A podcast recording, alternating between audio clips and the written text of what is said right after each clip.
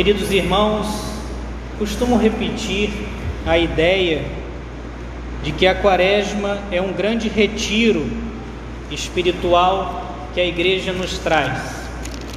E nesse retiro, como qualquer um retiro, é necessário que a gente abra os ouvidos para escutar a Deus. E de modo muito especial, através da liturgia da palavra desses dias santos da Quaresma. Nosso Senhor quer que nós confrontemos Sua palavra com a nossa vida, porque Ele sempre nos chama à conversão. E nesse primeiro domingo da Quaresma, nós temos diante de nós, através do Evangelho, as tentações de Jesus. Jesus quis passar pelas tentações do homem como aquele guerreiro que vai à frente, dizendo que é possível a batalha, que é possível vencer e fazer a vontade de Deus, cumprir os desígnios do Pai. E ao olhar para essas tentações, nós podemos identificar as três principais, podemos dizer assim, tentações do homem. A primeira tentação que aparece no Evangelho é de transformar as pedras em pães. Se você prestou atenção, você viu que Jesus vai para o deserto conduzido pelo Espírito. Era para aquele momento, a providência então colocou assim que Jesus estivesse no deserto. Era um momento de deserto, era um momento de privação. E o demônio diz: transforme essas pedras em pães.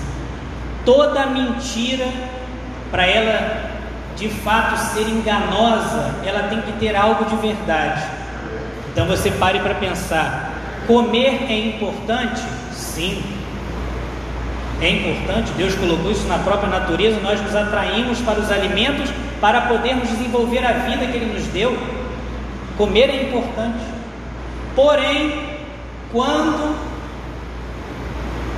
esse bem-estar do corpo, como a saúde física, o bem corporal está maior do que a vontade de Deus, isso pode se transformar em um ídolo até algo bom, quando está acima da vontade de Deus, pode se transformar num ídolo.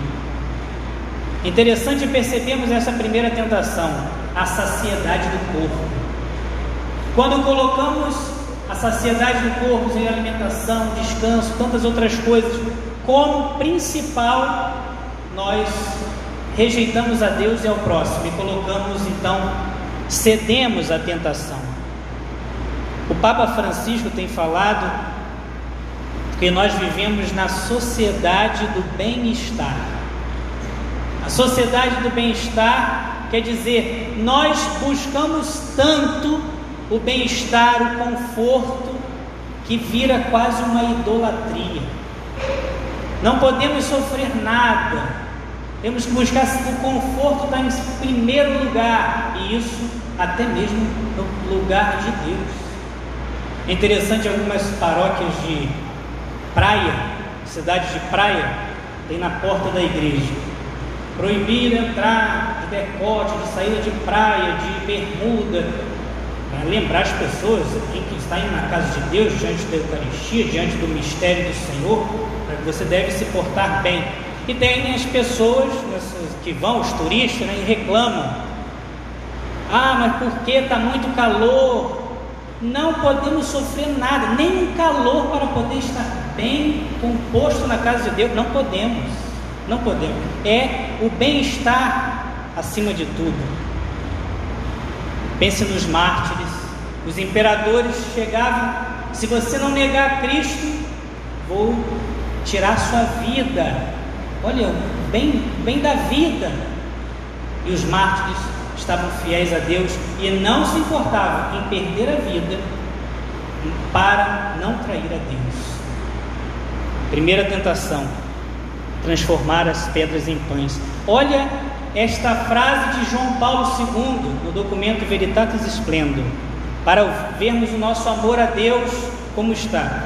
O amor a Deus, diz João Paulo II, implica obrigatoriamente o respeito aos seus mandamentos, inclusive nas circunstâncias mais graves, e a recusa de atraiçoá-los, mesmo com a intenção de salvar a própria vida. Frase difícil, texto difícil, para que a gente leve para refletir. Até mesmo o bem, o bem da minha saúde física, está acima de honrar a Deus, de fazer a vontade de Deus, de buscar a Deus, de obedecê-lo? Poderíamos nos perguntar sobre isso. Segunda tentação, diz o Evangelho que o diabo leva Jesus para o alto e mostra os reinos do mundo, e diz: Você pode ter isso tudo se você me adorar. A tentação do apego aos bens da terra. Mais uma vez, mentira misturada com verdade. É importante ter as coisas? Sim, é importante. Você tem um terreno, você tem uma casa para você morar. Você tem tá calor, você tem um ventilador, você liga. Isso para você desenvolver sua vida, que bom. É importante ter as coisas. Agora, quando você se apega às coisas, quando isso vira um ídolo que você coloca até no lugar de Deus, pronto caiu na tentação. Rapaz, mas você faz um. Você está trabalhando um trabalho desonesto. Oh, mas é assim que eu ganho dinheiro, como é que eu vou fazer? Ter poder, dinheiro acima da, da vontade de Deus, da verdade de Cristo. Ouvi falar, imagino que seja só um boato, não verdade, que até algumas doenças já se tem a cura, mas não se revela porque se vende remédios. Que coisa terrível! O apego aos bens, ter as coisas, ter mais e mais e mais, o coração do homem se fecha ao outro e se fecha a Deus. Terceira tentação do Evangelho de hoje, uma tentação sutil e por isso muito perigosa, a tentação da vaidade. Disse o Evangelho que o demônio leva Jesus no templo, no alto do templo, onde tem muitas pessoas passando, e diz: Se joga daí, que os anjos vão te buscar. Você imagina andando aí na praça e alguém se joga lá da torre do sino e os anjos pegam essa pessoa e vai voando por aí. Você vai parar o carro, você vai. Eu quero falar com essa pessoa que espetáculo é esse. Eu quero ir até ela, a tentação da vaidade, o apego à sua própria imagem. Vai se deixando levar por querer ser aceito, ser aplaudido, fazer as coisas não para a glória de Deus, mas para a vanglória. E assim podemos cair nessa tentação. Inclusive, se não me engano, São João Clímaco compara a vaidade com uma horta, uma situação de uma horta que a pessoa está ali, planta, cultiva, espera que aquilo cresça, só que na hora de colher os frutos, deixa a formiga entrar e a formiga come tudo. Porque a gente não dá a glória a Deus, dá a glória a nós mesmos, perdemos aquela horta. A tentação da vaidade. Quando colocamos nossa imagem como um ídolo, nós facilmente rejeitamos a Deus, a verdade de Deus no meio do mundo. Não, não posso falar, ir contra essa situação, porque senão você é considerado, é, você é desconsiderado pela sociedade. Não, eu vou ter que concordar com tal coisa, mesmo que vá contra a minha fé, para que eu possa ser aceito. Não, mas se eu, na minha empresa ou no meu trabalho, não fizer isso que todo mundo faz, como que eu vou ficar diante dos outros? O apego à imagem nos faz trair a Deus.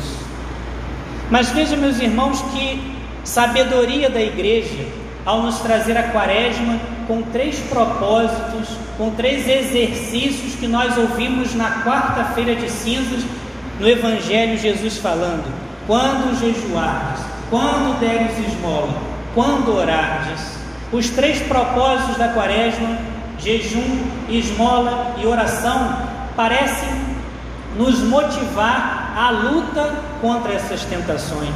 Perceba bem, se você vive o jejum, a penitência corporal, você combate a primeira tentação que falamos hoje, a tentação de colocar o bem do corpo, a saúde do corpo, a, o conforto, os bens corporais, o bem-estar acima de tudo. O jejum diz para o corpo: Você não manda em mim, você está submetido, dominado pela vontade de Deus, pelo que é espiritual, pelo que é verdadeiro e não pelo que é só do apetite. Primeira tentação se combate com jejum. Se a segunda tentação é o apego aos bens, a esmola, essa prática quaresmal combate essa segunda tentação. A esmola é pensar no bem do outro, partilhar o que tem, saber que os bens terrenos não são para sempre, são passageiros. E a esmola no dia a dia, saber emprestar. Você está lá, ah, comprei um carro novo. Ninguém na sua casa pode encostar no carro. A mulher saiu lá, encostou no portão, acabou o dia para você, virou um inferno na sua casa. Ei, desapega dos bens. Nós temos que buscar ter o cuidado das coisas, ok? Mas quando o cuidado vira apego, caímos nessa tentação, então a esmola nos faz abrir o coração e não se, fechar nos bens. Terceira prática quaresmal, a oração. Se a tentação, a terceira tentação que falamos é a vaidade, é dar glória para si, a oração faz com que a gente ajuste o coração para dar glória para Deus. Ajustar o coração, o meu dia com momentos de oração e no meu dia todo ter um coração que se eleve a Deus e saiba dar glória a Ele. Nesse sentido, podemos olhar também para Maria, nossa mãe e professora na fé. Quando Isabel chegou para ela e disse: A que devo a honra da mãe do meu Senhor vir me visitar, Maria pega aquele elogio e diz: A minha alma glorifica o Senhor. Ela dá, ela dá glória a Deus. A glória deve ser dada a Ele. Que Nossa Senhora possa nos ajudar nesse caminho quaresmal para termos um coração dilatado para Deus e vivermos assim, lutando contra as tentações, buscando nossa salvação e não nos deixando cegar pelas ofertas do demônio. Ó Maria, concebida sem pecado